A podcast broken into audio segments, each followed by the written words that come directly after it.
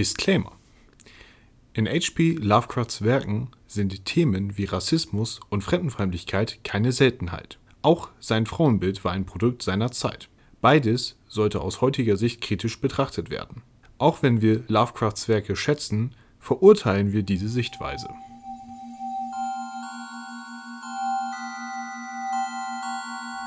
Die Miskatonic Universität. Wir lesen Lovecraft.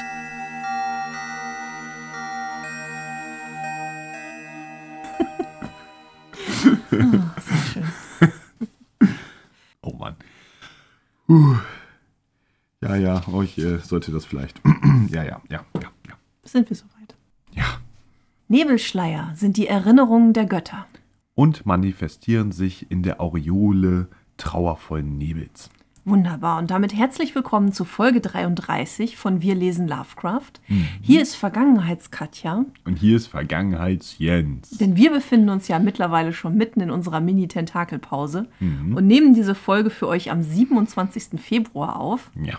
Ja, also keine Ahnung, was gerade da draußen in der Welt passiert und wie es uns geht, aber wir sitzen hier und sprechen mit euch heute über die anderen Götter. The Other Gods. Ja. Ah, es wird kletterig und kalt und bizarr und pnakotisch. Pnakotisch. Ja, nicht narkotisch, sondern pnakotisch. Sehr schön. Ich glaube, vorweg haben wir nichts zu erzählen. Nö. Nö, können wir eigentlich direkt starten in die Bibliothek, um uns die Geschichte mal in unserer Kurzzusammenfassung anzuschauen. Genau. Wobei das kurz relativ ist. Manchmal ist es auch eine Langzusammenfassung. mal schauen. Bis gleich. Bis gleich. Wir begeben uns in einen geheimen Raum in der Ohrenbibliothek. Unter Dr. Armitages wachsamen Augen lesen wir das nächste Werk von H.P. Lovecraft.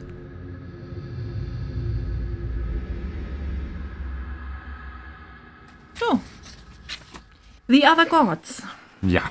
Sag mal, Jens, haben wir denn dieses Mal wie fast immer bisher einen namenlosen Protagonisten? Nein, diesmal haben wir tatsächlich keinen namenlosen Protagonisten. Ha, diesmal haben wir gar keinen Protagonisten, oder?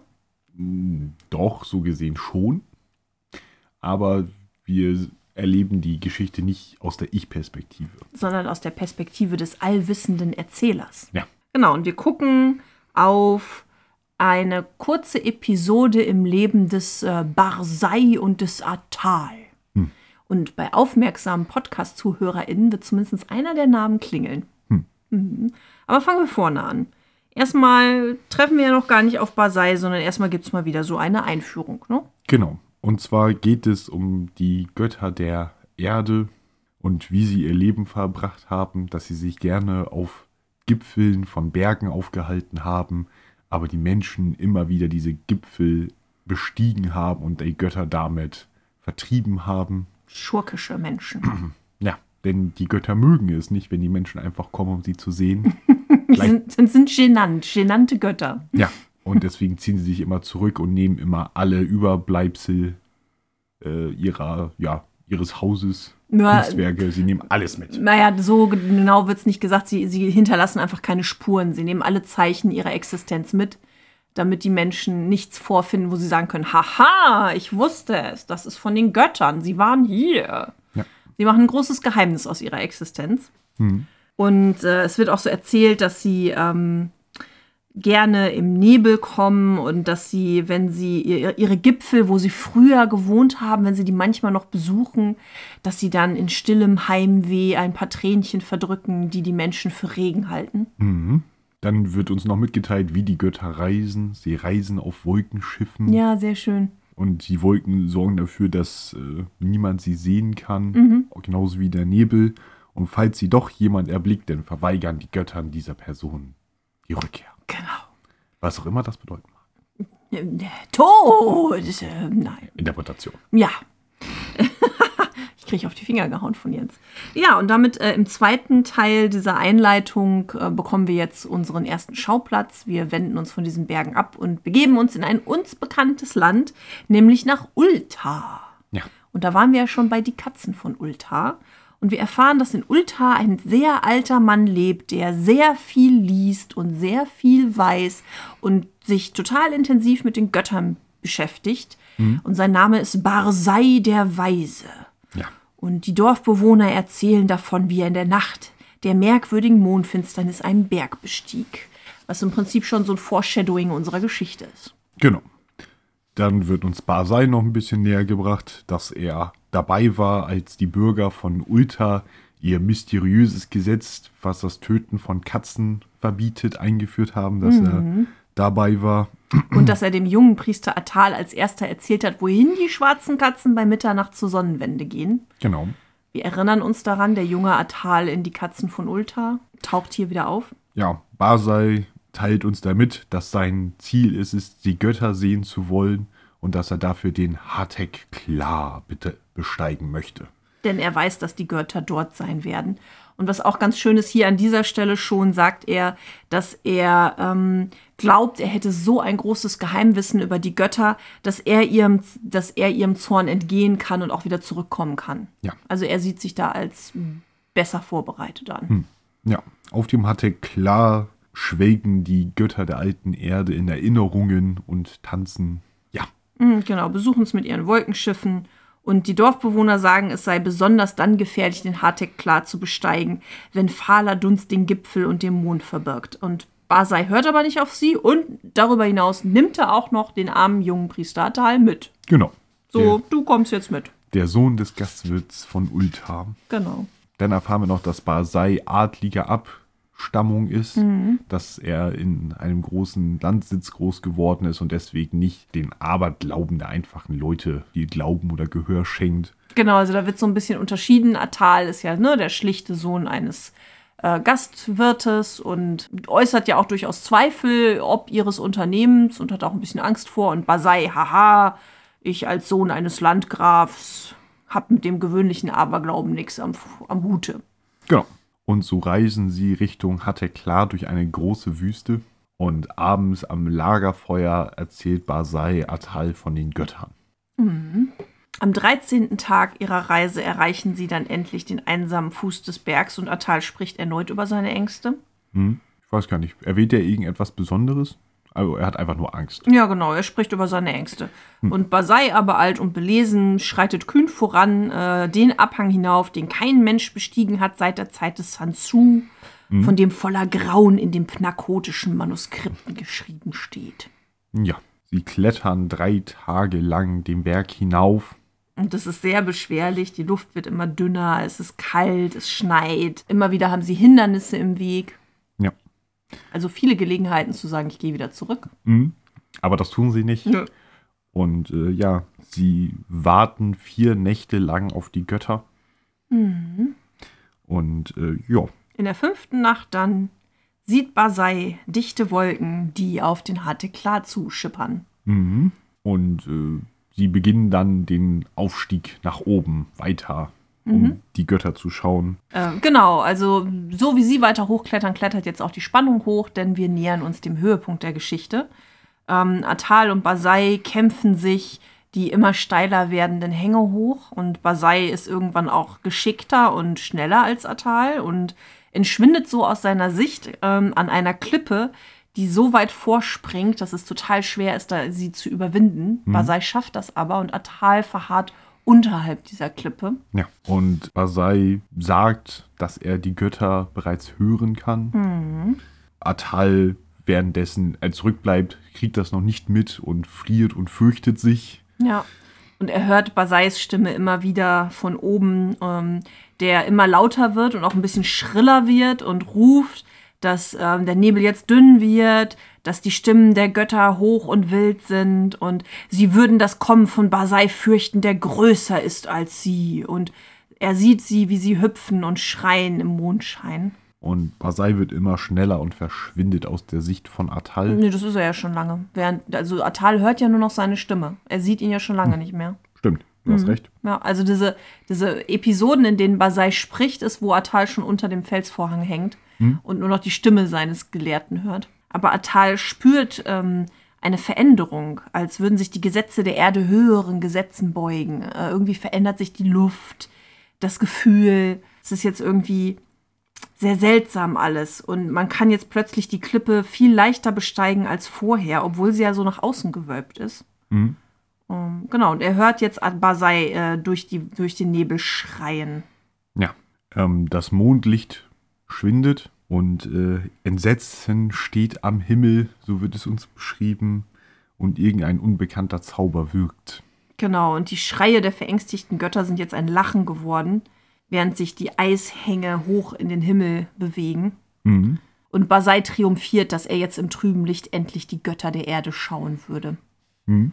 Atal taumelt weiter über irgendwelche Steilvorhänge in der Finsternis und hört Basai weiter schreien. Und jetzt hört er ihn ängstlich schreien. Und zwar erzählt er von den anderen Göttern der äußeren Höllen, die die schwachen Götter der alten Erde bewahren. Und dass Atal wegschauen und weggehen soll, nicht hinschauen soll, dass sie ihn die Abgründe äh, zu sich ziehen würden, dieser verfluchte Schlund. Und äh, der letzte Satz, den er brüllt, ist, ihr gnädigen Götter der Erde, ich falle in den Himmel. Genau. Und äh, es gibt einen kleinen, kleinen Sprung. Atal äh, ist auf einer Schneeebene. Er, ist, er hat die Götter nicht gesehen. Er hat sich die Augen und Ohren vorher zugehalten. Naja, also vor deinem Sprung ist noch, dass Atal die Augen und Ohren verschließt und es einen gewaltigen Donnerschlag und einen Sog gibt. Ja. Und dass dieser Donnerschlag auch alle Bauern der Ebene und die ehrlichen Bürger von Hatek, Nir und Ulta weckt. Und dann wacht äh, Atal auf dieser Schneeebene auf. Ja, er hat die Götter nicht gesehen. Und es wird nochmal ähm, auf die kna pnakotischen ähm, na, äh, man, Manuskripte. Manuskripte Bezug genommen, dass auch Sansu, als er diesen Berg bestiegen hat, hier auch nur äh, Eis und Fels gefunden hat. Genau, und im Gegensatz dazu, als jetzt die guten Männer der umliegenden Länder diesen Berg besteigen, weil sie doch nach Basai schauen wollen, finden sie ähm, bei Tage auf den gespenstischen Steilhang ins nackte Gestein ein zyklopisches, gewaltiges Symbol in den Fels gehauen, wie von einem gigantischen Meißel. 50 Ellen groß. Ja, und dieses Symbol erinnert an fürchterliche Abschnitte in den pnakotischen Manuskripten, die zu alt waren, um gelesen werden zu können. Basai hat man aber nicht mehr gefunden. Genau.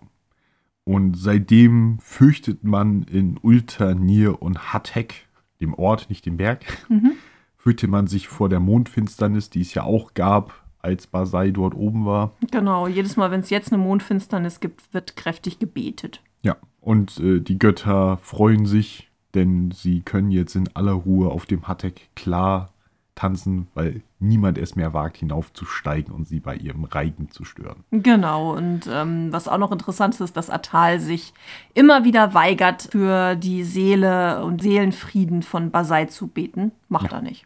Nee, Obwohl er ein Priester ist. geweigert. genau. Ja, und mit diesem letzten Bild, dass die Götter immer noch auf dem Hatekla tanzen, ähm, wie sie es machen, seit die Erde jung ist und der Mensch noch nicht die Neigung hatte, unzugängliche Höhen zu ersteigen, endet die Geschichte von den anderen Göttern. Genau. Dann können wir rüber ins Kaminzimmer, würde ich sagen. Ja, lass uns über die Geschichte reden. Wir begeben uns in unser gemütliches Kaminzimmer. Nach dieser kräftezehrenden und vielleicht auch verstörenden Reise durch ein weiteres Werk von H.P. Lovecraft tauschen wir unsere Eindrücke bei einer Tasse Tee aus. Ja, die anderen Götter. Kommen wir zum allgemeinen Eindruck. Nein, wie fange ich es am besten an? Ähm, grundsätzlich hat mir die Geschichte gut gefallen. Also so vom Allgemeinen her. Ich fand es sehr interessant, wie viele Referenzen auf andere Geschichten hier auftauchen. Dass Ulta wieder genannt wird. Die pnakotischen Manuskripte werden wieder äh, erwähnt Ja. wie sie, glaube ich, boah, war es Polaris? Ja, also die, die hatten wir schon, glaube ich, mindestens ein oder zweimal in Polaris auf jeden Fall. Äh, ja, Ja, den Eindruck hatte ich auch, dass hier Lovecraft ganz viele Fäden aus alten Geschichten zusammenzieht für sein Worldbuilding. Ähm, ganz viele Puzzleteilchen hier reinholt, um so alles dichter und authentischer zu machen. Also ähm, neben den pnakotischen Manuskripten und Ulta haben wir auch Lomar und den Fluss Sky, den hatten wir ja auch schon. Ja. Äh, wir haben Kadath, von dem wir auch schon gehört haben und von dem wir noch mehr hören werden. Ähm, genau, und ja auch so diese Rückgriffe, dass wir jetzt Atal wieder begegnen, das hatte ich ja bei die Katzen von Ulta schon angeteasert, dass Ja. der hier wiederkommen wird und wir äh, so sein weiteres Leben so ein bisschen verfolgen. Wie wir sehen, er hat sich schon zum Priester hochgearbeitet. Ja, genau. Und ähm, dass er aber immer noch ein bisschen beeinflussbar ist und so Basai keinen Einhalt gebietet. Aber ich meine, wie soll man das auch tun, wenn man so einen unglaublich angesehenen, alten, unfassbar gelehrten Mann vor sich hat, der dann plötzlich seinen Höhenflug kriegt? Kann ja keiner ahnen. Götterkomplex. Ja, genau. Manche Leute behaupten, ich hätte einen Götterkomplex. Das kann aber nicht sein, denn ich bin Gott. So, so. Ja. Ja, was ist dir denn so noch allgemein aufgefallen beim Lesen der Geschichte? Grundsätzlich, was wir ja schon angeschnitten haben, keine Ich-Perspektive, wie uns das ja sehr häufig vorkommt. Und tatsächlich, dass dieser Vorgriff, den er ja immer macht, bei vielen Geschichten, dass er am Anfang praktisch schon Ja. das Ende verrät. Ja, oh, ich habe erlebt, wie mein Freund in einer schrecklichen Nacht unter mysteriösen Umständen verschwunden ist Genau. und Frösche dabei waren. Das kommt, äh, kommt in diesem Fall erst in Absatz 2, weil in Absatz 1 kommt erstmal die Götter und das, also dass die Menschen die Götter auf immer höhere Gipfel vertreiben und dass den Göttern das nicht gefällt, Ja, ja. verrückterweise. Ja, ich habe auch das Gefühl, wir haben hier auch im Gegensatz zu sonst, häufig haben wir das ja sonst nicht, haben wir hier wirklich auch so eine abgeschlossene Geschichte. Es gibt so eine Einleitung, ähm, eine allgemeine, also eine allgemeine Einleitung. Die Protagonisten werden uns vorgestellt. Äh, wir erleben dann ihre Reise und ihre Gedanken dabei. Es gibt einen Höhepunkt und es gibt ein Ende. So, ähm, nicht ein offenes, sondern tatsächlich so ein, ja, Basai wurde nie wieder gesehen, Atal betet nicht für ihn und die Menschen meiden den Berg. Ja. Also so ein richtiges, keine offenen Fragen übrig geblieben Ende, abgesehen von, was ist mit Basai passiert. Das stimmt. Ich hatte auch das Gefühl, dass ähm, diese Geschichte weniger so sonst Lovecrafts Typus entspricht, uns äh, mit zu etwas Graumvollem zu nehmen, was er aufbaut, sondern dass das hier mehr ein Lehrstück ist, so eine Moralgeschichte.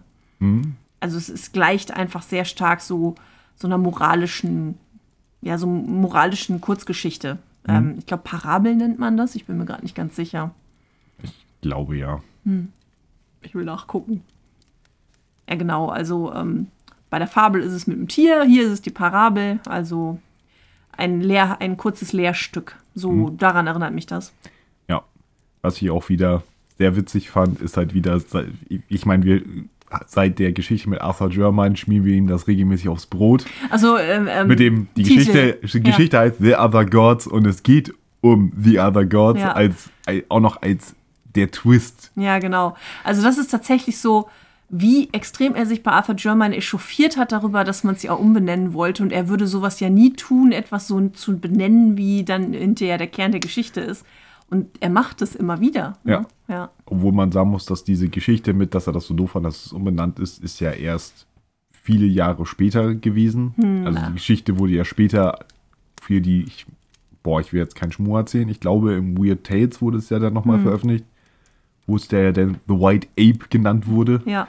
Ähm, und das war ja erst irgendwie, ich glaube, Ende 20er, Anfang 30er. Ja, aber gerade dann ist es ja noch ein Grund mehr, sich nicht so aus dem Fenster zu lehnen, wenn du dann sogar weißt, dass du das in vielen deinen Geschichten schon so gemacht hast, Ja. oder?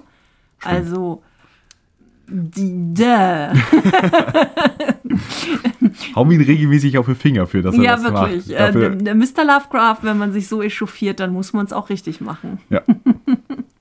Genau, ja, aber wir haben hier ja wirklich ganz klassische Motive auch wie in anderen Geschichten drin. Dieses Thema, dass die alten Götter nach und nach von den Menschen verdrängt werden. Das ist ja ein ganz klassisches Thema. Ähm, genauso wie ähm, es ja oft in Geschichten vorkommt, dass Menschen immer respektloser und wagemutiger werden, sich immer mehr von dem Lebensraum der Götter auch erobern wollen oder diese auch immer mehr ignorieren oder vergessen und dann ja so richtig auf die Finger gehauen bekommen. Ja. Ähm, und hier in dieser Geschichte macht Lovecraft das aber ein bisschen anders, indem er ja von Anfang an den Respekt der Menschen den Göttern gegenüber erhält durch deren Zorn. Na, dass wer jetzt wirklich den Göttern hinterherstellt und versucht, sie zu sehen, einfach gecatcht und wird und verschwindet. Und wir ja dann trotzdem hier mit Basai diesen, diesen Typus hohen Höhenflieger haben, der seine eigenen Kräfte und Grenzen überschätzt. Ja. das äh, finde ich ja ein sehr klassisches Motiv. ähm, finde es ja sehr interessant, dass die, die Götter der alten Erde das so lange gefallen lassen, sich immer auf Ja, höhere ne? Gipfel vertreiben zu lassen, anstatt halt beim ersten Mal zu sagen, nö, bis hierhin und nicht weiter. Genau, Zeus schickt einen Donnerblitz runter und sagt, aus, pfui. Obwohl ja nie, nie ähm, gesagt wird, dass es sich ja um die griechischen Götter handelt, aber es Mhm. Ja. bietet sich ja bei, wie wir Lovecraft bisher kennengelernt haben, bietet es sich absolut an, da die antiken griechischen Götter zu nehmen und Ja. sich vorzustellen, ja, die machen da einen Reigen auf den Hades klar. Hatte klar, genau. Hat er klar. Ja, das ist ja auch grundsätzlich auch eine Frage. Sind wir hier auf unserer Erde oder sind wir hier in den Traumlanden? Das ist so eine gute Frage. Ähm, Ich finde das immer wieder sehr schwierig, da eine Trennschärfe zu haben. Ist es jetzt eine Geschichte aus den Traumlanden oder ist es einfach nur eine Geschichte aus der ähm, ähm, früheren Zeit der Erde? So, ne? Er macht ja immer wieder auch Rückgriffe auf so eine mystische frühe Erdenzeit, wie jetzt zum Beispiel auch bei äh, The Nameless City. Äh, da befinden wir uns ja auch in einer Zeit vor Babylon Ja. wo man dann ja durchaus auch irgendwelche Zivilisationen und Städte hinpacken könnte, von denen noch nie jemand gehört hat, weil es ist einfach so lange her. Ja, und das wird hier ja auch nicht klar. Also es gibt da uns ja auch nicht. Manchmal ist es ja sehr eindeutig. Wenn dann Leute nur mittels Traumdroge in die Traumlande reisen können, dann weiß man, okay, wir sind jetzt auch wirklich in den Traumlanden. Aber hier könnte ich nicht einschätzen. Sind es jetzt griechische, römische Götter oder sind es Traumlande-Götter? Wo sind wir hier? ist ja bei manchen Geschichten, also wir haben ja schon ein paar Traumlande-Geschichten gelesen. Polaris, Celephais, Polaris habe ich hier doppelt stehen. Nee. Muss ich mal rausschauen. Hat dich so nachhaltig beeindruckt? Eigentlich nicht. äh, das Verderben, das über Sanav kam. Ähm, jetzt die Other God. Dann äh, zu diesem Zeitpunkt werdet ihr schon gehört haben, Ira, Iranons Suche. Das haben wir noch nicht gelesen. Korrekt. zu diesem Zeitpunkt. Vergangenheitskatja und Vergangenheitsjens kennen es noch nicht. Ja. Was ja denn viel so Richtung Traumlande geht, obwohl bei einigen davon ja, wie du es ja schon gesagt hast, ist es vielleicht uralt auf der Erde, Mhm. also als die Welt noch jung und war. jung und knackig war. Oder ist es tatsächlich Traumlande, Ja. ne? Genau, also das meine ich einfach damit. So die Trennschärfe finde ich relativ schwierig, aber ist vielleicht auch gar nicht so relevant. Ich weiß auch nicht, also Lovecraft hat ja auch selber nicht in so Zyklen, glaube ich, gedacht. Äh, Ich glaube auch nicht, dass er ganz bewusst gedacht hat, so, das sind jetzt Geschichten, wie zum Beispiel auch der Cthulhu-Mythos. Das ist ja auch ein Begriff, der später erst Drüber- geschaffen wurde, ne, wo dann was drunter gefasst wurde von Lovecrafts Geschichten und andere dann ergänzt wurden. Das war ja gar nicht seine Intention. Ich glaube, er hat halt einfach wirklich immer wieder Ideen gehabt und hat die- ausgearbeitet, hat dann gedacht, oh, da kann ich Rückgriffe machen auf Sachen, die ich schon verwendet hatte, um das Ganze dichter und authentischer zu machen. Ähm, ich glaube nicht, dass er da so in Zyklen oder in ähm, Gruppierungen von Geschichten gedacht hat. Nee, ich glaube auch nicht, dass er praktisch bei seinen einzelnen Werken gedacht hat, ich versuche mal so eine eigene Welt zu bauen. So richtig geplant. Also, dass du dich erstmal hingesetzt hast, so von so, ich überlege mir jetzt mal etwas, das nenne ich die Traumlande, weil ich ja gerne meine Träume Verarbeite. ver ver verarbeite. Oder meine tollen Einfälle aus meinem Common Place Book. Ja, das Notizbuch, da kommen wir ja bestimmt auch noch drauf. Und äh, dann so von mir so, hier gibt es einen Ort, der heißt Ulta und es gibt einen, äh, einen Fluss, der heißt Sky, dann gibt es noch äh, Kardas und es gibt dieses Volk und jenes Volk und jetzt äh, verwurst ich das irgendwie in, der, in Geschichten, sondern ja tatsächlich, hm, okay, ich nehme dies, okay, ich schreibe gerade in dieser Geschichte, das ist meine Idee. Ja, ich nehme Sky nehme ich mal wieder rein und da Ulta nehme ich mal wieder mit rein, um da ein bisschen was zu unterfüttern und hier ziehe ich mal ein paar Querverbindungen, ohne dass das irgendwann mal geplant war. Ja, also äh, reine Mutmaßung, ob er so gedacht hat. Ja. Mm, Aber könnte ich mir auch vorstellen, dass er da jetzt kein Reißbrett hatte mit einem Fünfjahresplan für seine Stories, äh, wie wir es ja auch bei The Nameless City schon hatten, nicht so wie bei Marvel. Ja. Ja. Äh, genau, aber deswegen können wir jetzt hier auch nicht endgültig sagen, ja, das ist eine Traumlande-Geschichte oder nein, ist es nicht. Ähm, sondern einfach nur sagen, wir nehmen die Geschichte so, wie sie ist. Wir wissen nicht genau, wo sie stattfindet und welche Götter angesprochen werden, aber es geht hier ja um die Menschen auf der Erde. Ja. Ich finde es auch total interessant, dass die Götter denen keinen Einhalt geboten haben. Aber ich glaube, es gehört halt einfach zu diesem Lehrstück dazu. Weil ja dargestellt wird, dass die Menschen, indem sie ja die Berge, die Gipfel bezwingen wollen, versuchen sie die Götter zu bezwingen, was ja eigentlich auch bedeutet auf der symbolischen Ebene, dass sie sich gegen gegen die Naturgewalten behaupten durch ihre eigene Kraft, so dass es der Mensch versucht, sich seinen Lebensraum zu erobern und unterzuordnen und ähm, die Natur zu zähmen. So, das steckt für mich auf der, auf der übertragenen Ebene da drin. Dass die Götter im Prinzip da ein Sinnbild für sind. Dieses, ähm, wenn man früher ja nicht wusste, was steckt hinter so Naturgewalten und Katastrophen, dass man das dann dem Zorn der Götter zum Beispiel zugesprochen hat als ein übernatürliches Wesen und die im Prinzip ein Symbol waren für das Unverständnis der Naturgesetze. Und dass jetzt hier die Menschen sich diese Naturgesetze ähm, zurückerobern. Ja, in Form der Berggipfel und der Götter. Ist halt die Frage, wollen die Menschen die Götter über, überflügeln oder wollen die Menschen einfach nur Götter gleich werden? Also Basai will sie auf jeden Fall überflügeln. Ja. Das sagt er ja auch immer wieder mal. Also er ist da der Archetypus des ähm, Götterbezwingers, der dann auf die Schnauze kriegt. ja, ich weiß nicht. Ähm, ich habe mich halt auch gefragt, warum Lovecraft dieses Bild von den ähm, Berg, Bergerklimmen wählt. Also warum auf diese Art zu versuchen, die Götter zu erreichen, ist natürlich klar in der griechischen und römischen Mythologie und auch in vielen anderen sind die Berge immer wieder der Sitz der Götter. Ja. Auch äh, im Buddhismus ist es, äh, werden, wird zum Beispiel äh, ja auch der Himalaya, einzelne Berge werden als Thron der, der, der Götter oder der, der Buddhas ähm, bezeichnet. Da macht das schon Sinn. Und gleichzeitig habe ich mal ein bisschen nachgeguckt, ich weiß nicht, ob du das auch gemacht hast, ähm, dass in den 20er Jahren, jetzt während Lovecraft diese Geschichte ja auch schreibt, so dieses Thema Bergsteiger ja auch ein, ein, ein durchaus populäres Thema ist. Also da entstehen ja viele Heldengeschichten um diese wagemutigen Bergsteiger, die versuchen zum Beispiel immer wieder den Mount Everest zu be bezwingen. Äh, und jetzt 1920, 21 geht das, geht das schon, ist das schon relativ zugange. Es wird dann später in den 30er Jahren etwas mehr auch. Aber jetzt haben wir schon so ähm, große Helden wie George Mallory oder im Deutschen auch Paul Preuß, die ähm, zum Teil ja zum Beispiel, ja, ich weiß, er klingt wie ein Superheld, Paul Preuß.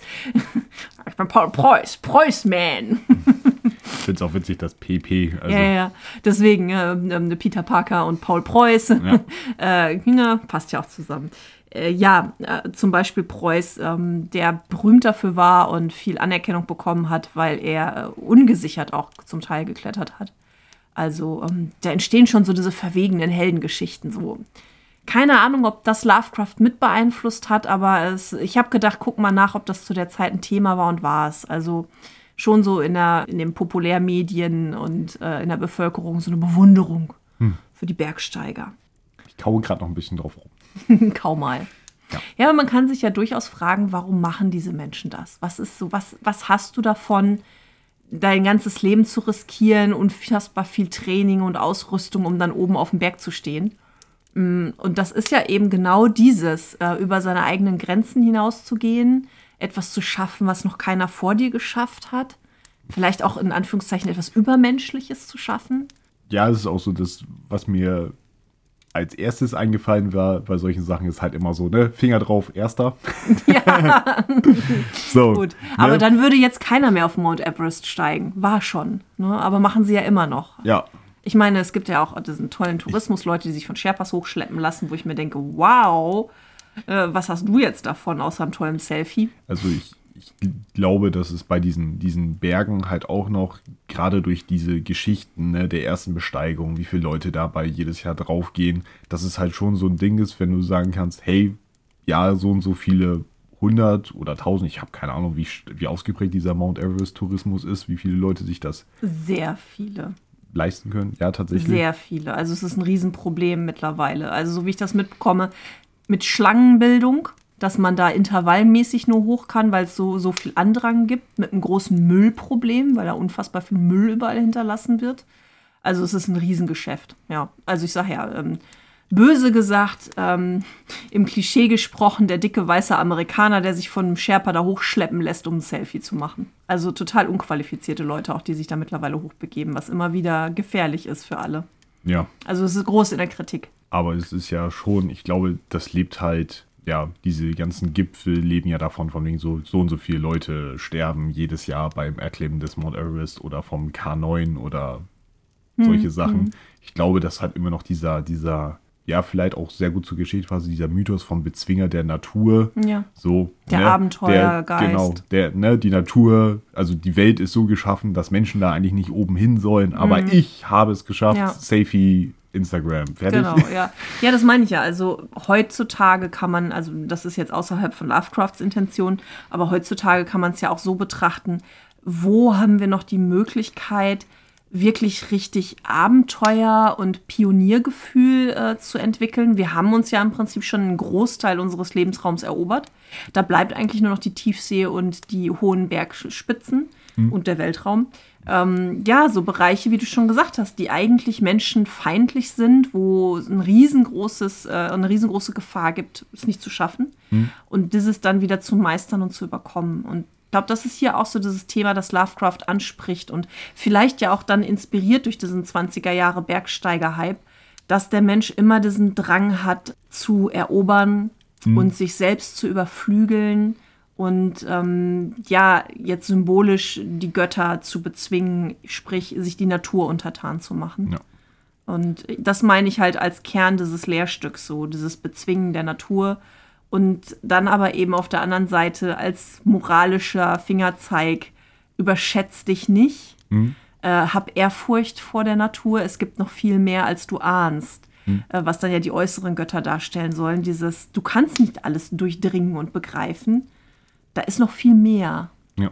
Ich glaube, Anfang der 20er ist doch auch noch mit der ganzen Südpol-Expedition, ist doch auch noch groß im Laufen, dieses, diese, dieses Mhm. Ja, Wettrennen. ja dieses, die Antarktis-Wettrennen. Ja, ne, das läuft ja auch alles neu. Ist ja auch dieses Pioniergeist. Ja. Ich will der Erste sein, Der, der, den Südpol, da seinen Pol reinrammt. genau, beim magnetischen Südpol zu sagen, Erster ja, genau. berührt. Ja.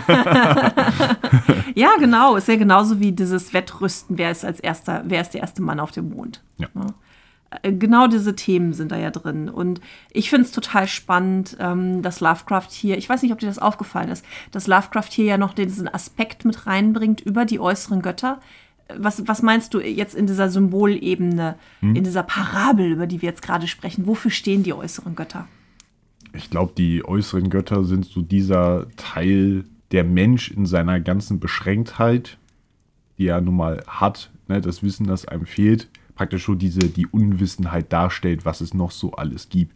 So, du hast den Menschen, also Basai, der sich aufschwingt, die Götter zu überflügeln und damit denkt, dass er der Große ist, dass sie ihn fürchten werden. Und dann gibt es halt noch die äußeren Götter, die halt so dieses, du glaubst, das war was Großes, es gibt noch so viel mehr. Genau. Und so egal wie, für wie gebildet du dich hältst, weil Basai genannt der Weise, ne? Ja, genau, ähm, weil Basai rühmt sich ja auch, er hätte alles gelesen, was es über die Götter gibt. Er weiß alles. Ja, und So. dass sie ihn deswegen fürchten und dann stellt er halt fest, dass es, es gibt noch so viel mehr da draußen, von dem du nicht wusstest, obwohl du meintest, alles zu wissen.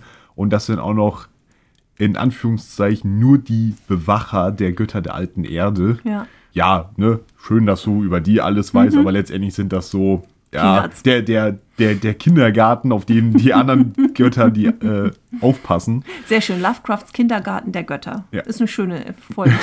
und, und an welche Geschichte erinnert dich dieses Thema? Wo hatten wir das schon mal, dieses, es gibt so viel mehr, als du glaubst zu wissen. Das, was wir wissen und erfahren können, ist nur eine dünne Schicht. Das ist, äh, oh Gott, Beyond. From Beyond. From Beyond. Genau. Ne, mit Tillinghast. Der Name, ist, der, der, der, der Name ist echt. Ja, genau. Und das hatten wir ja in From Beyond schon. Nur, dass er da Lovecraft dieses Thema wissenschaftlich erklärt, mit diesem, unsere Sinne sind so eingeschränkt. Wenn wir mehr Sinne hätten, würden wir viel mehr wahrnehmen, was auch da draußen ist. Ja. Und hier macht das ja symbolisch so, ne? Du glaubst, du weißt alles über die Erde und die Götter, ja, aber da gibt es doch noch so viel mehr.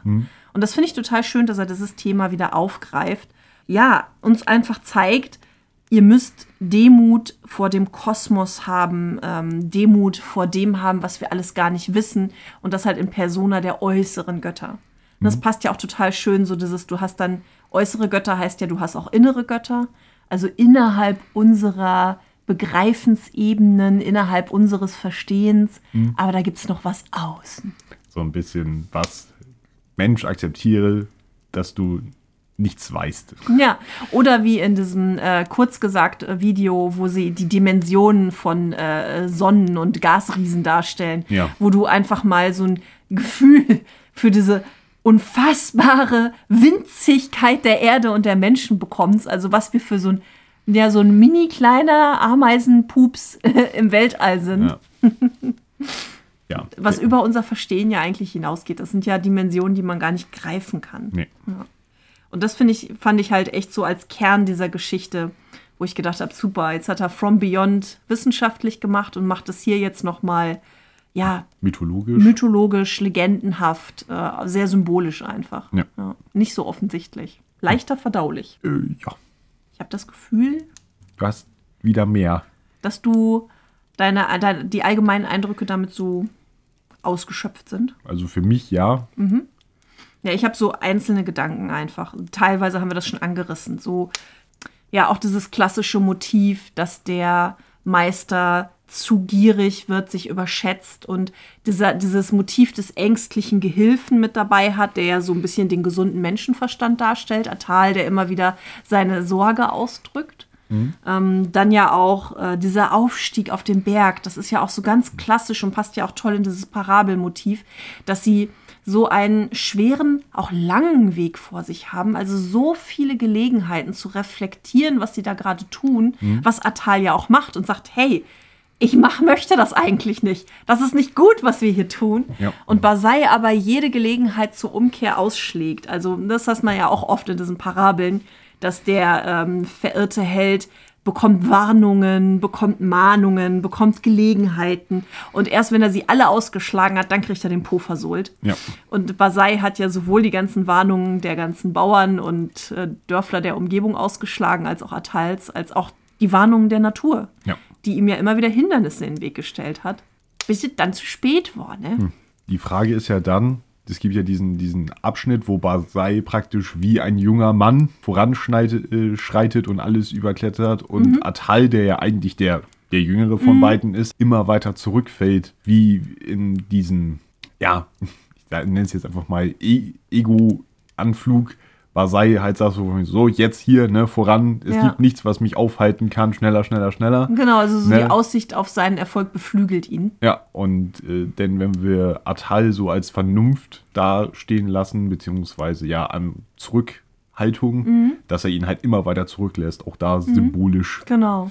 Ja, das Wort Zurückhaltung sagt es ja genau. Atal wird zurückgehalten durch Ja. seine Vernunft, ja. Also seine Schritte werden schwerer. Für ihn ist das nicht möglich, jetzt diesen, zum Beispiel ja auch diesen Vorsteh, diese vorstehende Klippe zu überwinden. Was ich ja auch spannend finde, weil die wird ja auch etwas mehr beschrieben und immer mal wieder taucht sie ja auch auf in diesem Schlusskomplex. Und ich glaube, die, die, dadurch, dass sie ja so vorsteht und es eigentlich unmöglich ist, sie zu umklettern, ähm, steht sie halt auch noch mal für diese irdischen Naturgesetze. Eigentlich kannst du das nicht schaffen. Basai schafft es aber trotzdem, weil er schon so auf diesem Götter-Ego-Trip ist, während Atals gesunder Menschenverstand ihn auch in seinen eigenen Regeln zurückhält. So. Und da haben wir dann ja auch dieses, ähm, dass die irdischen Gesetze ausgetauscht werden. Na, Also der Mond verdunkelt sich, die Schwerkraft wird umgewandelt und ähm, dass ja auch die Götter direkt als die Götter der äußeren Höllen genannt werden und die äußeren Götter so, dass es von außerhalb kommt. Das finde ich echt schön, dass Lovecraft hier auch ja auf sein schon angelegtes Konzept der älteren kosmischen Götter zurückgreift, was er ja auch in From Beyond schon angesprochen hat. Ja. In From Beyond schreibt, äh, ist Tillinghast ja auch so ein bisschen auf diesem Höhenflug, weil er sagt, haha, du nah, was ich schon alles gesehen habe. Ich habe die großen alten Kräfte, die zwischen den Sternen wandern, besiegt und in Ritualen bezwungen. Also mh, auch da sehen wir Tillinghast ja so leicht ähm, mit einem Höhenflug, ne, der sich ja auch zutraut, diese Grenze zwischen unserem Verstehen und dem überkosmischen Verstehen zu durchschreiten. Und das taucht hier jetzt einfach genauso wieder auf. Ja. Ähm, dann diese Szene unter dem Felsvorsprung, wo Atal zurückbleibt und Basai alleine weitergeht. Atal die Vernunft und Basai der Unerschrockene. Erinnert dich das an was? Ich weiß nicht, worauf du anspielst. Also mich hat es ganz stark an die Aussage des Randolph Carter erinnert. Ah, Ja, aber das ist ja eigentlich relativ augenfällig, oder findest du nicht? Also bei Randolph Carter hatten wir das ja auch. Carter soll mit seinem Freund in dieses Grab runtersteigen und steht da oben und hat total Angst und will nicht. Und dann sagt sein Freund, ja gut, alles klar, dann gehe ich jetzt halt alleine und hier, ne, Telefon, wir halten Kontakt. Und das ist dann genau diese gleiche Situation. Carter kann seinen Freund nicht mehr sehen, aber er kann ihn hören Ja. und bekommt nur durch seine Aussagen, durch seine Wörter beschrieben, was da unten passiert. Und hier ist es genauso. Atal bekommt ja auch nur durch Basais Schreien und Rufen einen Eindruck von dem, was da oben passiert, ohne dass es jetzt genau ausgearbeitet wird. Also wir bekommen keinen visuellen Eindruck von den Geschehnissen, sondern hier lässt Lovecraft das dann wieder voll unserer Fantasie, ähm, äh, überlässt es voll unserer Fantasie zu überlegen, was könnte da jetzt auch tatsächlich passieren, was sichtbar sei. Und das ist halt wieder eins zu eins wie bei Randolph Carter. Ja, das schon, aber Randolph Carter selber will ja runtergehen und wird ja von seinem, von seinem Freund zurückgehalten, hat gesagt, nein, tu das nicht, lauf weg. Wer, währenddessen Atal ja nicht mal den Drang verspürt, Basai. Doch, Äh, doch. Also das haben wir doch, das ist, als die, Schwerkraft umgekehrt wird, wie Atal noch versucht, diese, diese Felsklippe zu erklettern, das ja sogar schafft, und Basai ihm zuruft, schau nicht hin und geh weg. Genau das gleiche Motiv haben wir hier auch. Warte, ich kann, kann mal eben gucken. Habe ich tatsächlich so nicht im Kopf. Ja, also zuerst, wie hast du ja recht, bleibt Atal zurück, genauso wie Carter ja auch zurückbleibt, weil er Angst hat. Und nun vernahm Atal, der taumelnd über unerdenkliche Steilhänge glitt, in der Finsternis ein abscheuliches Lachen, bla bla bla, und dann kommt die Warnung von Basai. Also er bewegt sich weiter voran.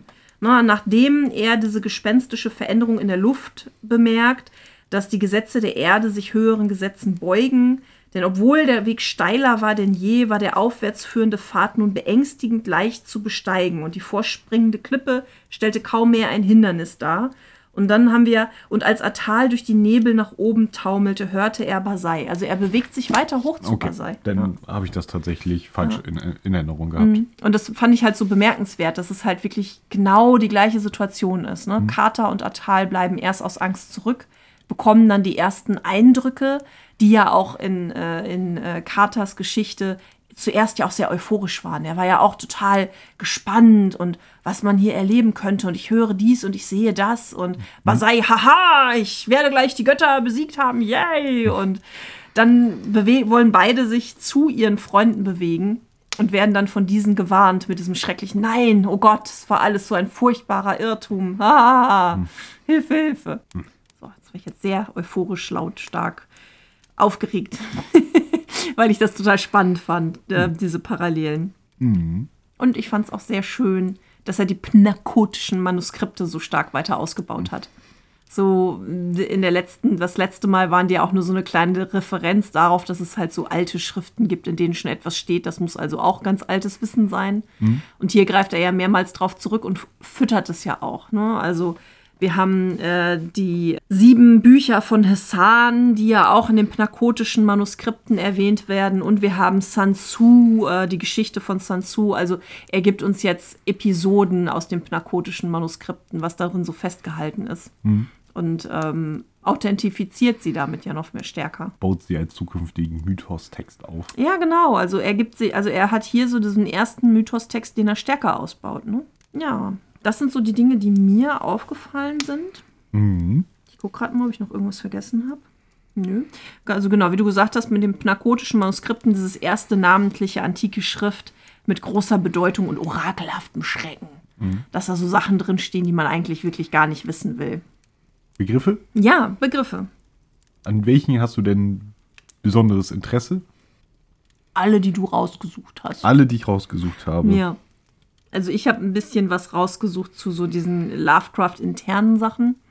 Also dieses, wo kommt es wieder vor, Aufgabe und dann auch geguckt, was ist es denn? Was ist es denn? Ja, also kann ich da eventuell Ergänzungen machen. Aber fang du doch mal an. Fangen wir mit dem Kadath an. Ja. Ein gigantischer Berg wird später in dem Norden der Traumlande verortet, liegt in einer kalten Wüste hinter dem Plateau von Leng. Uh, das böse Plateau von Längen. Ja, wurde ja auch Der schon. gelbe Priester lebt. Ja, wurde ja schon mal angeschnitten. Celefeis war Ja. das, ja. Genau. Mittlerweile ist das so, das ist so ein bisschen Memory-Spielen mit Lovecraft. So, diese, diese Karte habe ich schon mal gesehen, wo war sie? Dann äh, die sieben kryptischen Bücher der Erde oder die sieben kryptischen Bücher von Hassan. das, äh, ja. Bei Fester wird es der Erde genannt. Okay, seltsam. Wie ist es im Englischen? Hassan. Okay, haben sie einfach, okay, haben sie einfach geändert. Komisch. Okay. Wird meistens im Zusammenhang mit dem knackotischen Manuskripten erwähnt. Die, diese Bücher werden in einer späteren Geschichte in einem Tempel der Älteren in der Stadt Ulta aufbewahrt. Genau, die äh, Geschichte, in der sie wieder auftauchen werden, ist ja meine Rubrik, ist die Traumreise nach dem unbekannten Kadath, Genau. weil äh, Randolph Carter sie konsultieren wird. Genau. Auch der, den wir gerade ja schon erwähnt hatten, da dann wieder auftaucht. Ja. Dann haben wir die pnakotischen Manuskripte. Äh, wurden nach dem Ort benannt, wo sie aufbewahrt wurden, nämlich in der Stadt Knakotos. Pnakotos. Ja. Wow, P-N-A-K-O-T-U-S. Pnakotos. Das Ähm, ist ein echter Zungenbrecher. Ne? ja. Wir haben heute Morgen beim Frühstück schon gescherzt mit Pnack und Back. Ja. Ist eine, ja, eine große Stadt gewesen, die der großen Rasse von Yid gehört. Kommt das später nochmal? Also das, diese, dieser ganze, diese ganze Information, die muss dann ja aus einer anderen Geschichte sein, Genau, oder? das wird ja nochmal vorkommen. Ich bin mir sicher, die große Rasse von Yid wird uns früher oder später über den Weg laufen. Ja, wobei wir uns ja darauf geeinigt hatten, dass es in unserem Kanon Eid ausgesprochen Yid, wird. stimmt. War ja so eine große Debatte damals, wo dann unsere Community gesagt wir dürfen es hat, aussprechen, wie wir es wollen. naja, wie wir es wollen. Jüt machen wir jetzt vielleicht nicht, aber ja. Dann, genau, Atal und Basai kamen nochmal in Geschichten vor. Äh, beziehungsweise Atal hatten wir ja schon Genau. in die Katzen von Ulta. Aber auch Basai wird uns nochmal wieder über den Weg laufen. Weißt du denn in welcher Geschichte dieses Mal? Äh, die Trau Traumsuche nach dem unbekannten Kadath. Ja, scheint ja auch wieder so eine Geschichte zu sein, wo Lovecraft ganz viele Puzzleteile reinschmeißt, weil wir das jetzt schon so oft hatten. Ja. Ähm, du hast vorhin aber über die pnakotischen Manuskripte gesprochen, aber nicht über Sansu. Der gehört da ja mit zu. Äh, Sansu Gehört dazu. Also Sansu ähm, hat an dem plakotischen Manuskript mitgeschrieben. Und äh, ja, dort steht unter anderem halt sein Reisebericht. Für den hatte klar drin, dass er dort war, aber nur Eis und Fels gesehen hat. Und äh, dass er ein ähm, Priester war. Ja, und dass ähm, einmal er ja am Hartek klar war in der Zeit, als die Welt noch jung war. Also vor einer sehr langen Zeit, womit die pnakotischen Manuskripte ja wieder sehr alt dargestellt werden. Ich habe mir noch, hab hier noch stehen, dass er, ähm, dass über ihn nur mit Furcht geschrieben wird. Of whom has been written off with fright. Und dass er vor ähm, Basai die letzte Person war, die diesen Hartek klar bestiegen hat. Nach ihm hat das niemand mehr gemacht, also auch wieder so eine lange Zeit, um nochmal zu verdeutlichen, was für eine törichte Dummheit das doch von Basai war, das zu tun. Hat doch einen Grund, wenn da keiner mehr hochgeht. Dann Granek. ja, äh, was war das nochmal? Das ist äh, ein Berg. Das ist bei der Aufzählung, wo die Götter dieses Abbild zurückgelassen hatten am Anfang der Geschichte. Ja. soll sich auf der Insel Oriab befinden. Oho, Ja, was ist das denn für eine Insel? naja, äh, wird später in den Traumlanden verortet. Was es dort jetzt Besonderes gibt, es wurde einfach mal so Name gedroppt in einer anderen Geschichte erwähnt, dass dieser Berg auf dieser Insel steht. In welcher Geschichte denn? Auch die Traumreise nach dem unbekannten Kadath? Nee, es ist was Späteres tatsächlich. Und du weißt nicht was. Ich weiß es gar nicht. Ich habe die Quelle nicht aufgeschrieben. Aber merkst du, dass wir jetzt gerade schon zwei Fingerzeige bekommen haben darauf, dass ähm, die, auch der Hartek klar äh, in den Traumlanden ist? Weil wenn wir jetzt den Fingerzeig haben, dass Kadath in den Traumlanden ist, wo wir uns ja hier auch befinden, und jetzt auch diese Insel, wäre das ja ein Hinweis drauf. Also Joshi hat es mal, hat es so bei sich in seinem Werk über Lovecraft geschrieben, dass praktisch diese ganze Traumlandeverordnung, dass es während Lovecraft die Geschichten geschrieben ist, dass vielleicht auf der alten Erde und praktisch erst durch die Traumreise, äh, die Traumsuche nach dem unbekannten Kadath, diese ganzen Bücher erst so, ja, es sind Traumlandegeschichten Ah, okay, eingeordnet okay. wurde. Ne? Also wie, wie wir, wir es schon gedacht haben, so als er dann Kadath geschrieben hat, so ja, okay, das passt mir jetzt eigentlich gut in Kram, dann und dann im Nachhinein ist es erklärt, jetzt Traumlande. ist es jetzt Traumland und vorher konnte es halt auch alte Erde gewesen sein. Ja, das erklärt dann ja auch, warum man beim Lesen der Geschichte sich einfach immer nicht sicher sein kann, weil Ja. er selbst beim Schreiben diese Verortung noch nicht vorgenommen hat. Genau, es war noch nicht entschieden. Gut zu wissen. Das hast du vorhin, als wir darüber gesprochen haben, gar nicht erzählt. Das äh, stimmt. äh, ja, dann Ich erinnere mich noch an irgendein ganz komisches Wort, was ich vorhin gelesen habe. wo ich keine Ahnung hatte, was das sein soll. Ich glaube, das war relativ am Ende. Am Ende. Da, also als Atal äh, den letzten wilden Schrei von Basai hört, schreibt er, äh, vermischt mit einem Schrei, dergleichen kein Mensch je gehört, außer im Phlegethon der unvorstellbaren Nachtmare. Der was? Im Phlegethon, es sieht aus wie ein sehr griechisches Wort, der unbekannten Nachtmare. Hm. Hast du nicht gesehen? Das ist mir tatsächlich durchgerutscht bei meiner, beim Rausschreiben. Dann äh, machen wir doch jetzt eine kurze Pause, liebe ZuhörerInnen, und schauen das für euch nach, weil das möchte ich doch gerne wissen, was das heißt. So, für euch Sekunden, für uns Minuten vergangen. Und lieber Recherche Jens, was ist es denn nun? Der Phlegethon Ja, ähm, ist ein Fluss aus der griechischen Unterwelt.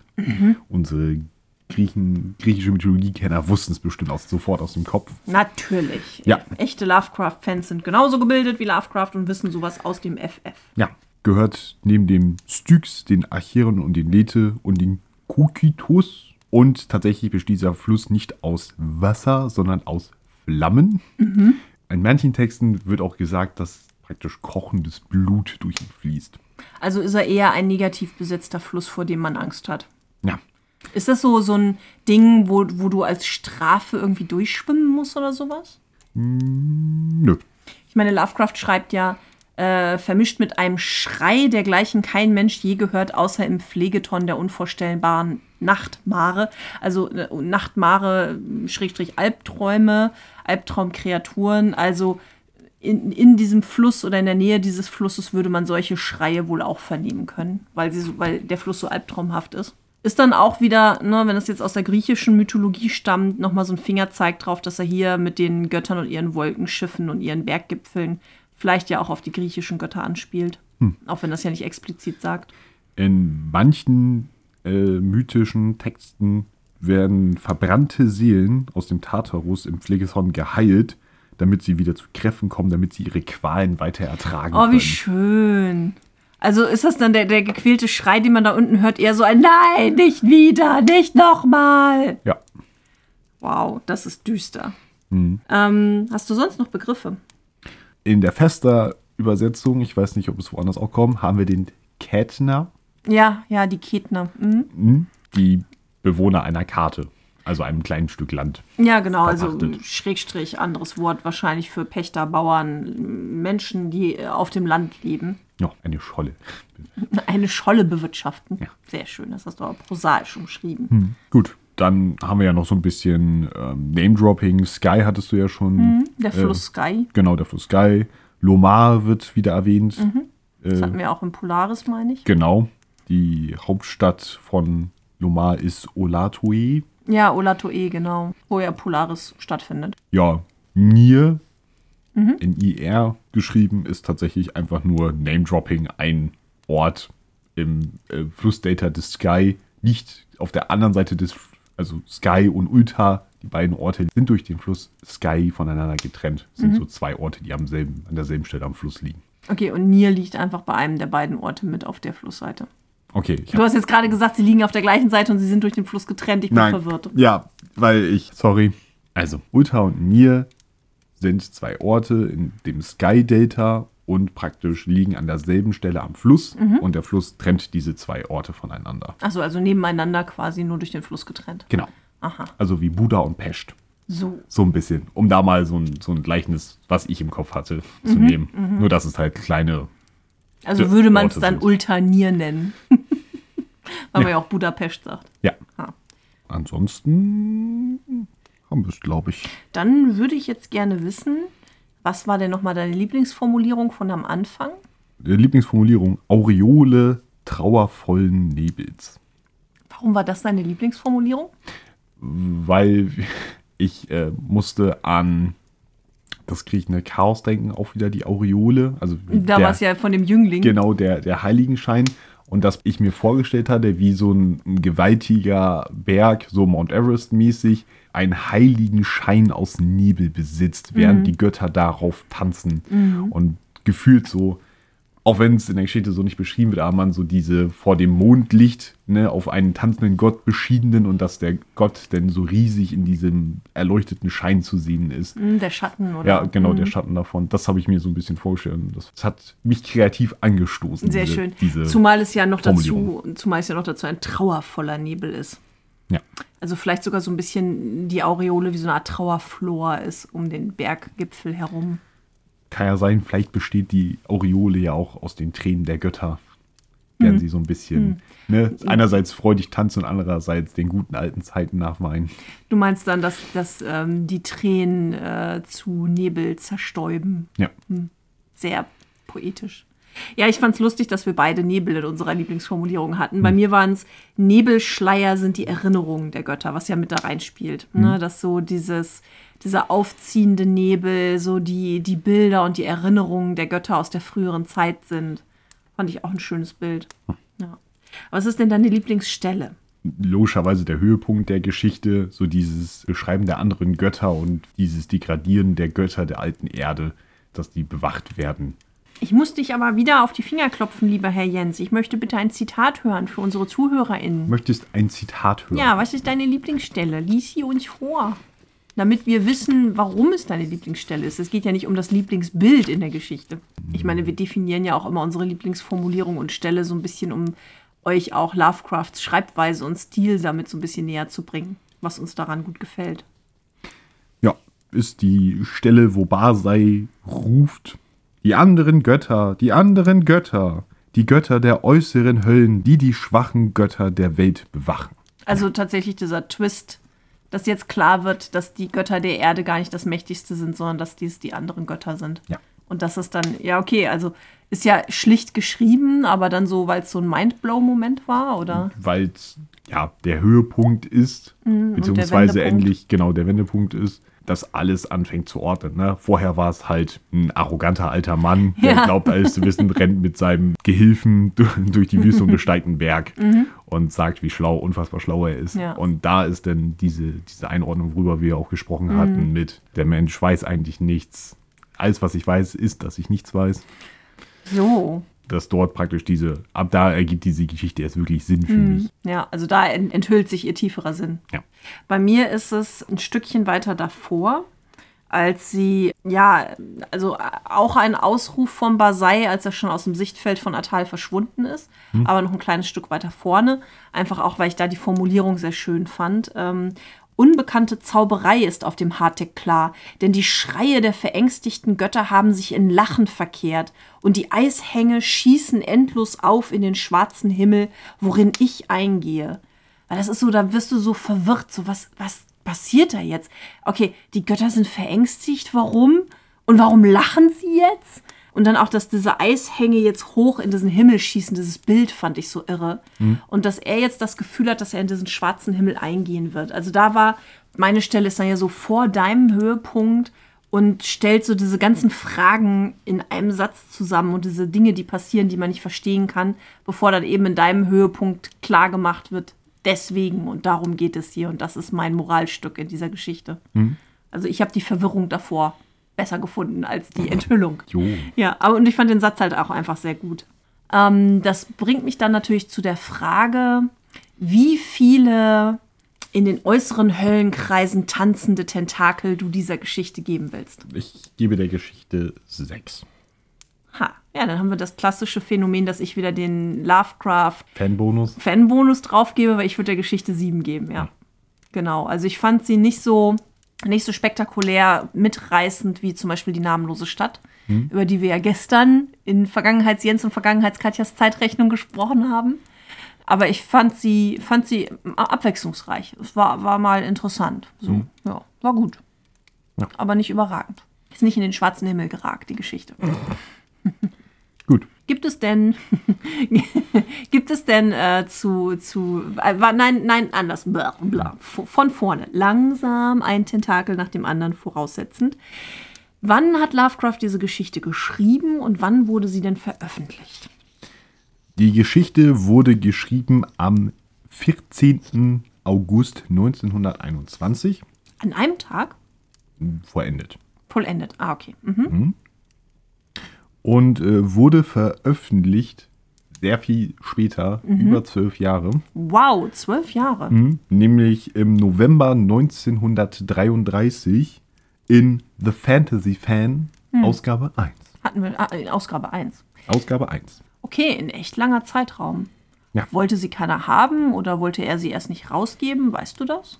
Ich weiß nicht, ob, ob sie ihm nicht gefallen hat. Auf jeden Fall, er, über manche seiner Geschichten meckert er ja im Nachhinein. Eben, genau, wollte ich gerade sagen, gibt es Und da das hat, irgendwas? hat er da irgendwie nicht. Vielleicht fand er sie selber einfach nicht gut genug oder es ist halt einfach, hat es die Gelegenheit nicht gegeben. also Spekulation. Ja. Ähm, gibt es denn sonst irgendwelche interessanten Begebenheiten zur Entstehung dieser Geschichte oder irgendwelche, hat es in seinem Notizbuch erwähnt oder hat er irgendwann in Briefen mal darüber was erzählt? Nö, nicht wirklich. Also es ist ja auch eine eher unbekanntere Geschichte. Ich vermute, viele von unseren ZuhörerInnen werden diese Geschichte nicht so auf dem Schirm gehabt haben. Mhm. Was ja der Reiz unseres chronologischen Vorgehens ist. Wir graben alles, was wir kriegen, für euch aus.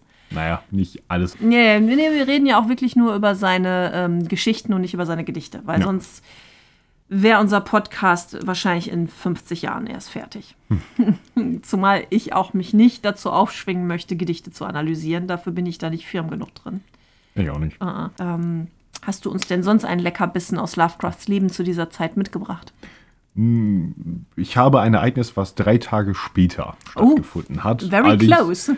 Wahrscheinlich nicht viel mit dieser Geschichte zu tun. Was ja okay ist. Uns geht es ja darum, auch zu gucken, wie ging es ihm zu der Zeit, als er die Geschichte geschrieben hat. Was war gerade so in seinem Leben los? Ja. Ähm, am 17. August ist HPL nach Boston gefahren mit dem Zug.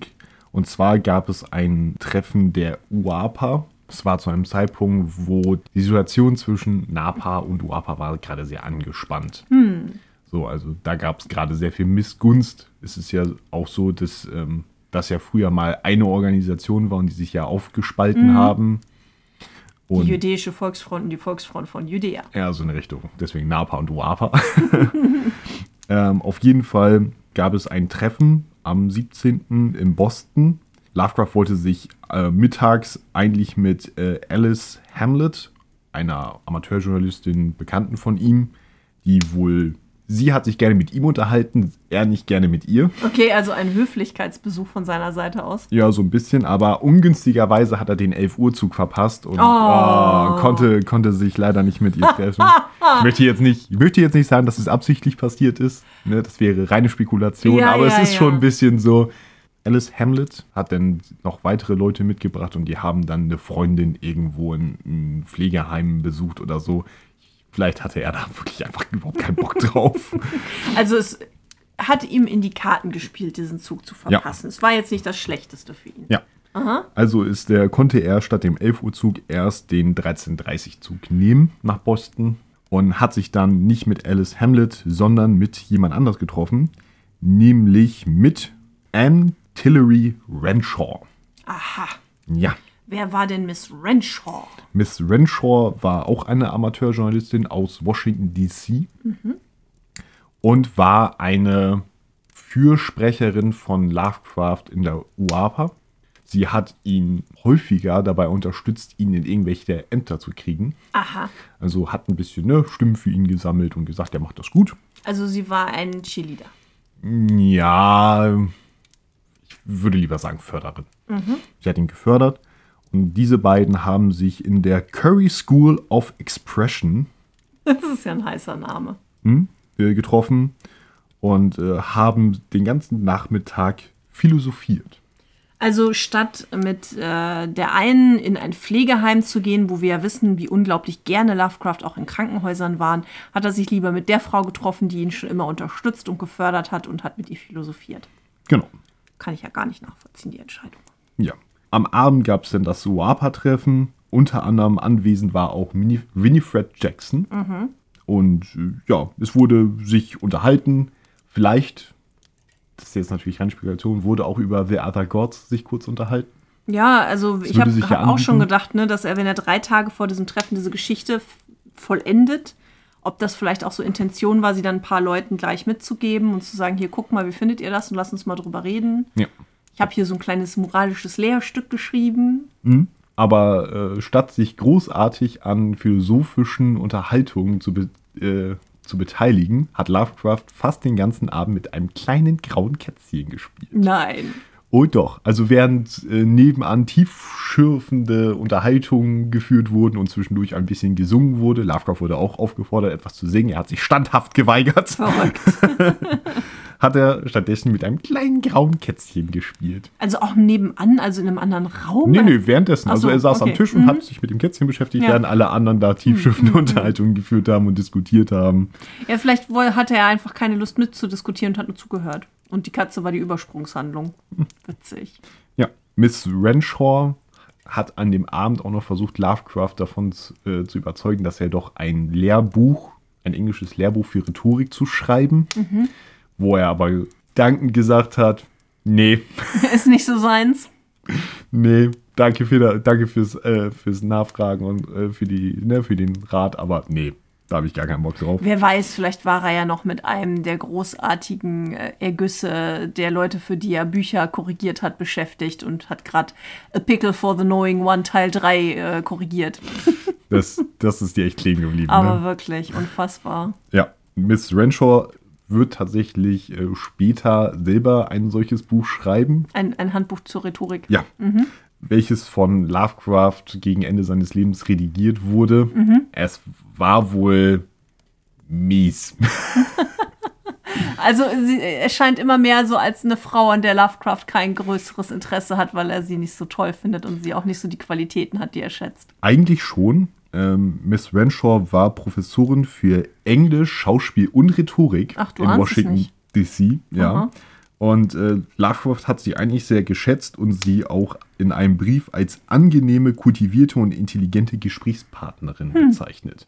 Also eigentlich mochten die beiden sich, aber das heißt ja nicht, dass alles, was der andere macht, Gold ist. Ja, das stimmt. Ich finde es sowieso toll, auch wie du das jetzt gerade beschrieben hast. Du hast jetzt gerade drei Frauen genannt im Amateurjournalismus, die äh, an diesem Abend beteiligt waren, so dass da die Frauenquote ja ganz vernünftig gewesen zu sein scheint. Und da auch eine Professorin ist ja auch noch nicht das Hm? typischste in den 20er Jahren, würde ich mal vermuten. Hm? Ziemlich cool. Also neben dem Winifred Jackson und Miss Renshaw waren auch noch die Amateurjournalistin Edith Minneter dabei.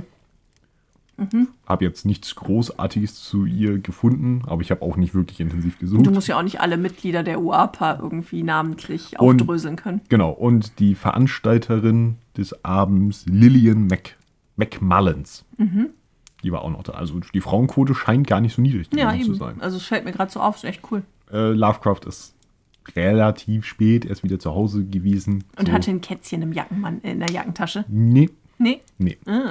Aber er war erst 20 nach 1 wieder zu um Hause. Gottes Willen. Er hat den Wow. eine der spätesten Züge zurück nach Providence. Genau. Du meine Güte, der hat ja richtig einen drauf gemacht. 20 nach 1. Ja, er Boah, ey. weil er auch bestimmt, er war bestimmt total betrunken. Ja. Ich meine, wir kennen ihn ja auch so als Partyhengst. Ja, ist ja, ne? Party steil immer. Ja, ja, ja. Absolut. Total geselliger Typ.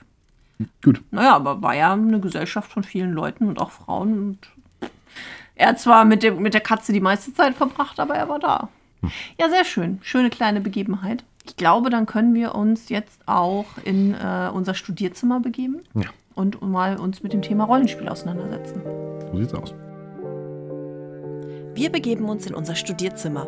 An unserem eigenen Schreibtisch beschäftigen wir uns mit Möglichkeiten, das vorliegende Werk im Rollenspiel umzusetzen. Oder gibt es vielleicht schon eine Umsetzung? Anschließend schauen wir auf unseren Semesterplan. Was steht in der nächsten Folge an? Ah, zurück in unserem ehrwürdigen Studierzimmer. Ja. An unserem polierten Nussbaum-Schreibtisch mit den gemütlichen Drehsesseln mit Polster.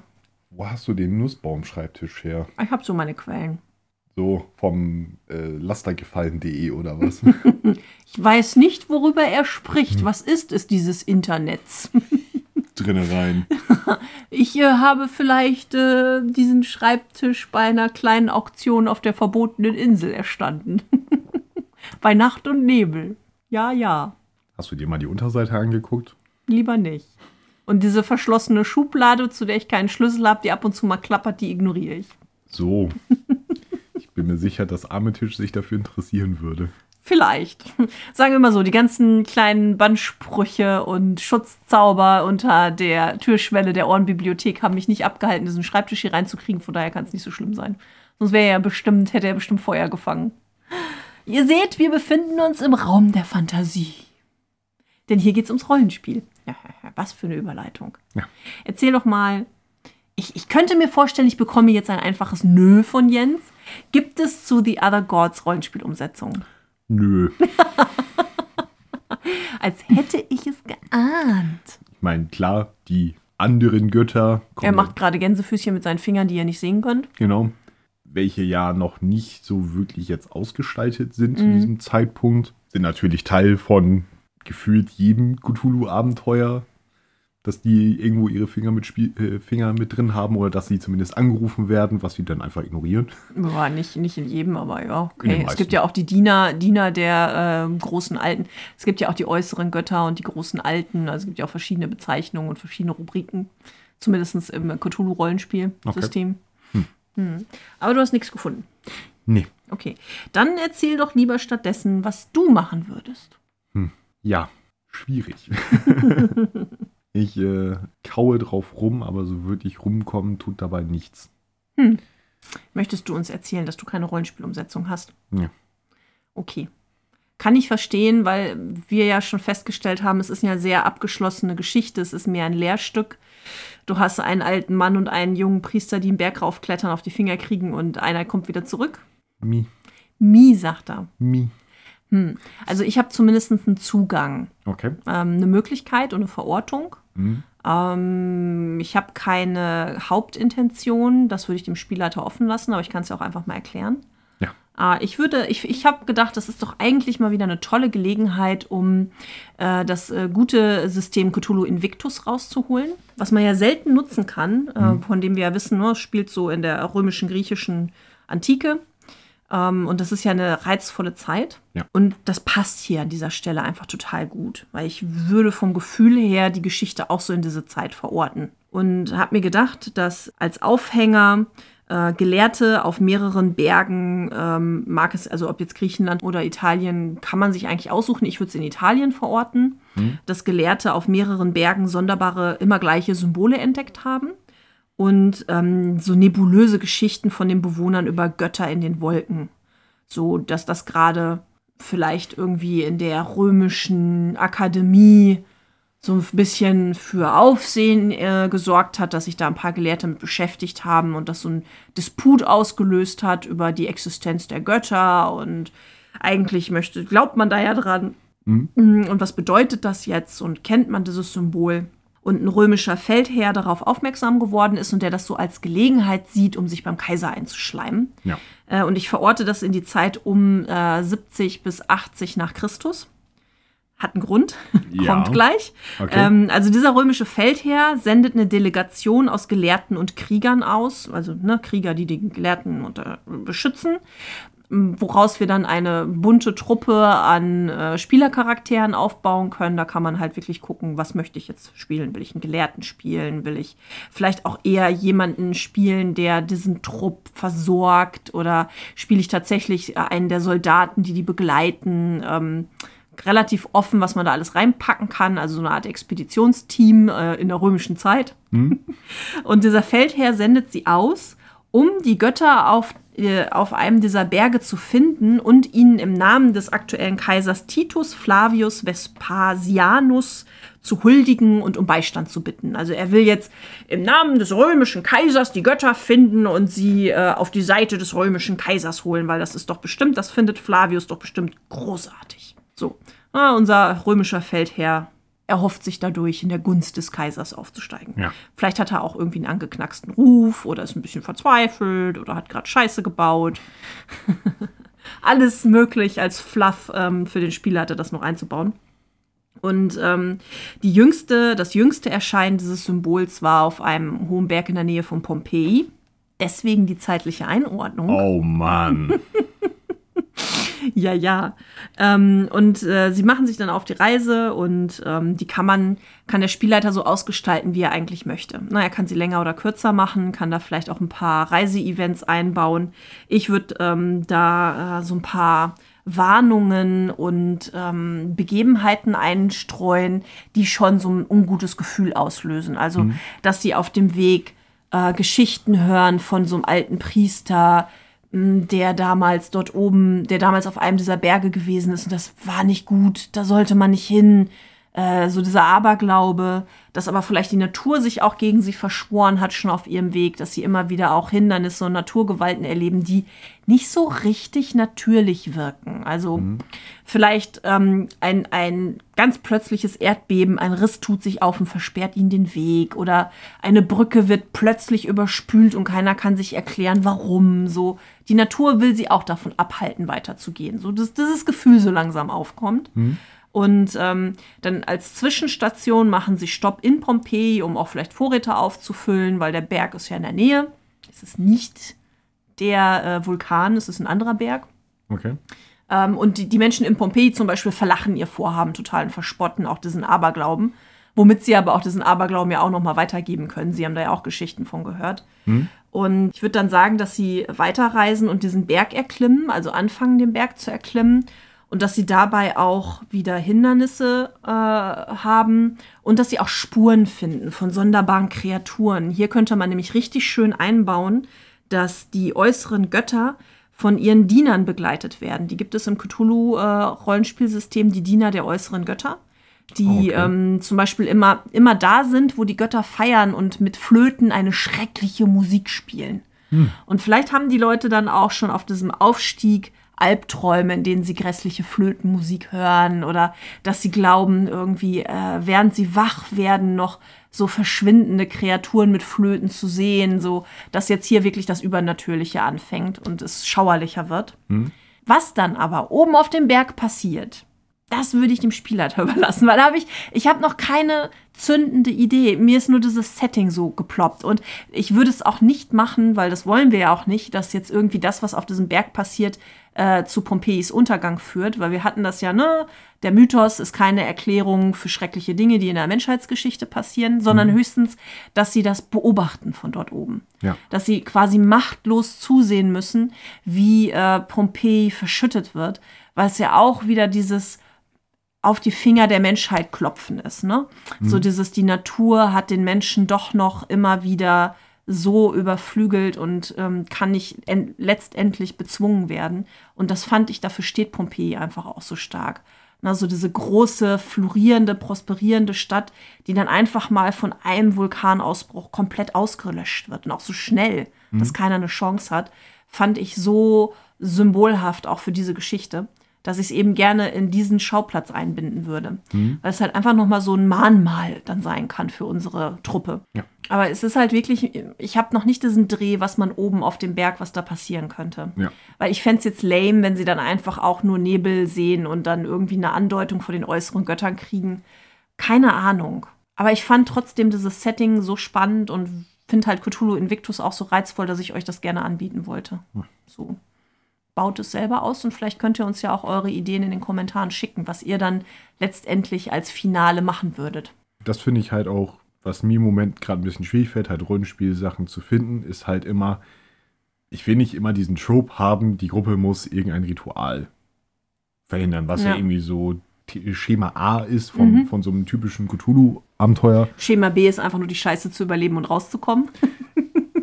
ja, und was ja auch bei meinen Ideen manchmal dieses Railroadige ist halt, den Leuten zwar Entscheidungsmöglichkeiten zu lassen, aber trotzdem diesen, diesen ja, Nihilismus mhm. in die richtige Bahn zu haben. Also mhm. Also nicht, dass sie einfach nur darin hineinfallen und sagen, ja, okay, ich würfel das jetzt halt zu Ende, weil ich werde sowieso nicht, also wird sowieso nicht mhm. funktionieren. Also egal, was ich mache, ich habe keine Chance, das irgendwie zum zu einem Ende zu bringen, der gut für die Menschheit ist. Da mhm. willst du die Leute ja nicht hinbringen. Es sei denn, du spielst Pulp Cthulhu. Mit genug Wummen kann man die großen Alten besiegen. Ja.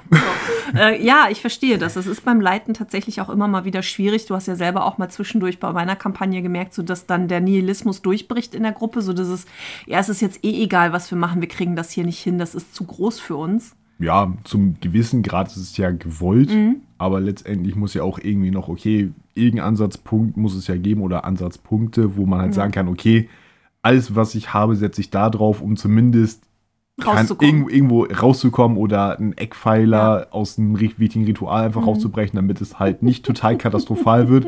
Vielleicht ist es trotzdem scheiße, Ja. aber es ist nicht die Vernichtung der, der Menschheit, um halt gleich das Größte auszupacken, was halt so geht. Ja, ja, ja. Und sie stehen alle auf und die Welt äh, endet in einem kataklysmischen, apokalyptischen Szenario. Cthulhu wacht aus. Tot. Ja, genau. Alles tot. Ja, ja, aber das, das, mein, das, das hast du ja im Prinzip, hast du die Lösung ja schon angerissen. Ähm, ein paar Handlungsoptionen als Spielleiterin im Hinterkopf zu haben, was die Gruppe noch machen könnte, um da irgendwie entweder nur lebend rauszukommen oder vielleicht wirklich durch eine Verzweiflungstat was zu verhindern.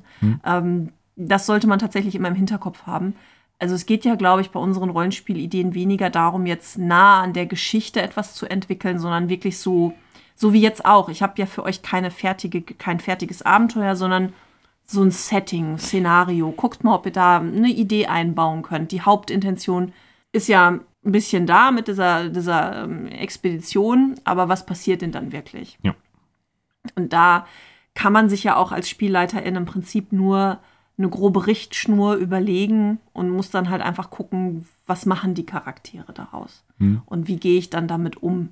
Ähm, und es fällt, also nur mal so aus dem Nähkästchen geplaudert, mir als Spielleiterin fällt es immer unglaublich schwer, dann auch konsequent den Stiefel durchzuziehen, dass wenn ihr eine schlechte Entscheidung trefft und jetzt zum Beispiel anfangt, auf einen Schogotten zu schießen, ja, das bringt halt einfach nichts und der ist halt einfach schnell und böse und groß und der zerpflückt euch jetzt. Und dann auch die Charaktere zu töten, das ist echt schon manchmal ganz schön hart. Also mir macht es unglaublich viel Spaß, euch durch albtraumhafte Szenarien zu begleiten und so einen richtigen Schrecken und Spannung in euch aufzubauen, aber dieses Finale, sie zu töten, fällt mir immer wieder dann doch schwer. da habe ich dann auch so diese Pipe-Tendenz in mir, so euch irgendeine Möglichkeit zu bieten, mit einem Flammenwerfer und einem Raketenschießer irgendwie was zu reißen. So, so, mit Ja. der Panzerfaust auf dem Biyaki schießen. Ja, genau. ähm, wie geht es euch, ähm, Community, dabei, äh, wenn ihr Cthulhu leitet? Ähm, habt ihr große Freude damit, einen Charakter nach dem anderen in den Abgrund zu ziehen und zu vernichten? Und ähm, wie geht ihr auch mit solchen Szenarien um, wenn ihr euch sowas ausdenkt? Hm. Das würde uns mal interessieren. Ja. Man muss ja dazu sagen, dass ich ja noch nie Cthulhu geleitet habe. Ja. Also ja immer nur aus der, Spielerperspektive. aus der ja, Spielerperspektive. ja. ja, wie gesagt, ich freue mich, wenn du es mal machst. Aber wir haben im Moment schon genug Spiele auf dem Zettel, die wir erstmal schaffen müssen, Erst- bevor Vergangenheits-Jens und Vergangenheits-Katja in die Elternzeit gehen. Ja. Auch wenn ich nicht mehr daran glaube, dass wir unsere DSA-Kampagne, die ich ja gerade Ah. leite, dass wir die noch fertig kriegen vorher. Nein, du wolltest Wochenendtermine machen, du machst es immer nicht. Ja, Ja, du fragst auch nicht weiter. Naja, mal gucken. Ähm, ja, aber was ich eigentlich sagen wollte, ist, ähm, ich glaube, wir müssen uns ja jetzt auch nicht dem Zwang unterwerfen, dass wir zu jeder Folge ein perfekt ausgearbeitetes Abenteuer für euch haben, sondern wenn, wenn es geht, dann bieten wir euch was an und wenn nicht, dann ist das so. Und wir hatten es jetzt schon ein paar Mal, dass dann aus der Community Ideen kamen, was ja. Ja. auch total cool ist. Es ist ja auch immer eher ein mit der Folge oder mit den Kommentaren unter der Folge sich inspirieren lassen können. Und hier gibt es jetzt einfach eine kleine Inspiration für einen Cthulhu Invictus am Schauplatz des Pompeis vor, der- vor seinem Untergang, weil es vom Setting her einfach gut passt. ja, das Ja. stimmt. ja, soweit. Hast du denn auf unseren Semesterplan geguckt? Was hören wir denn in der nächsten Folge? Womit beschäftigen wir uns? Wir starten mit Teil 1 der Musik von Erik Zahn. Oh, Erich Zahn, sehr schön. Äh, da müssen wir jetzt mal eben gucken, wo wir da Pause machen, also wo wir aufhören in der Geschichte, oder? Mhm. Genau, und da das ja äh, Teil 1 von 2 ist, möchten unsere ZuhörerInnen bestimmt auch wissen, an welcher Stelle wir den Cut setzen. Ja. Also wir werden äh, in der nächsten Folge bis zu der Stelle über die Geschichte sprechen, wenn unser Protagonist Erich Zann ähm, ein paar der Melodien vorpfeift, die er in der Nacht zuvor gehört hat und das den Alten äh, sehr aufbringt. Also an der Stelle, das ist ungefähr die Mitte der Geschichte, da werden wir beim nächsten Mal aufhören. Gut. Ähm, dann sind wir tatsächlich eigentlich am Ende unserer Geschichte, weil wir ja in unserer Tentakelpause keinen Community-Part haben. Genau. Wir bedanken uns natürlich wie immer bei unserer Community, bei allen, die uns unterstützen und bei allen, die hier fleißig mitschreiben und kommentieren. Ähm, auch wenn wir jetzt gerade gedanklich ganz woanders sind, in anderen kosmischen Sphären weilen, ähm, hoffen wir, dass ihr uns treu bleibt. Ja. Ähm, Wenn ihr es noch nicht getan habt, empfehlt uns weiter, liked und teilt unsere Arbeiten, folgt uns in den sozialen Netzwerken, kommentiert wie immer sehr gerne. Wir werden ja nach der Pause eine gebündelte Community-Folge machen, wo wir über eure Ideen, Eindrücke und Rückmeldungen zu den letzten Folgen sprechen werden. Ja. Es lohnt sich also weiterhin, auch ja untereinander. Ihr kommentiert ja nicht nur für uns.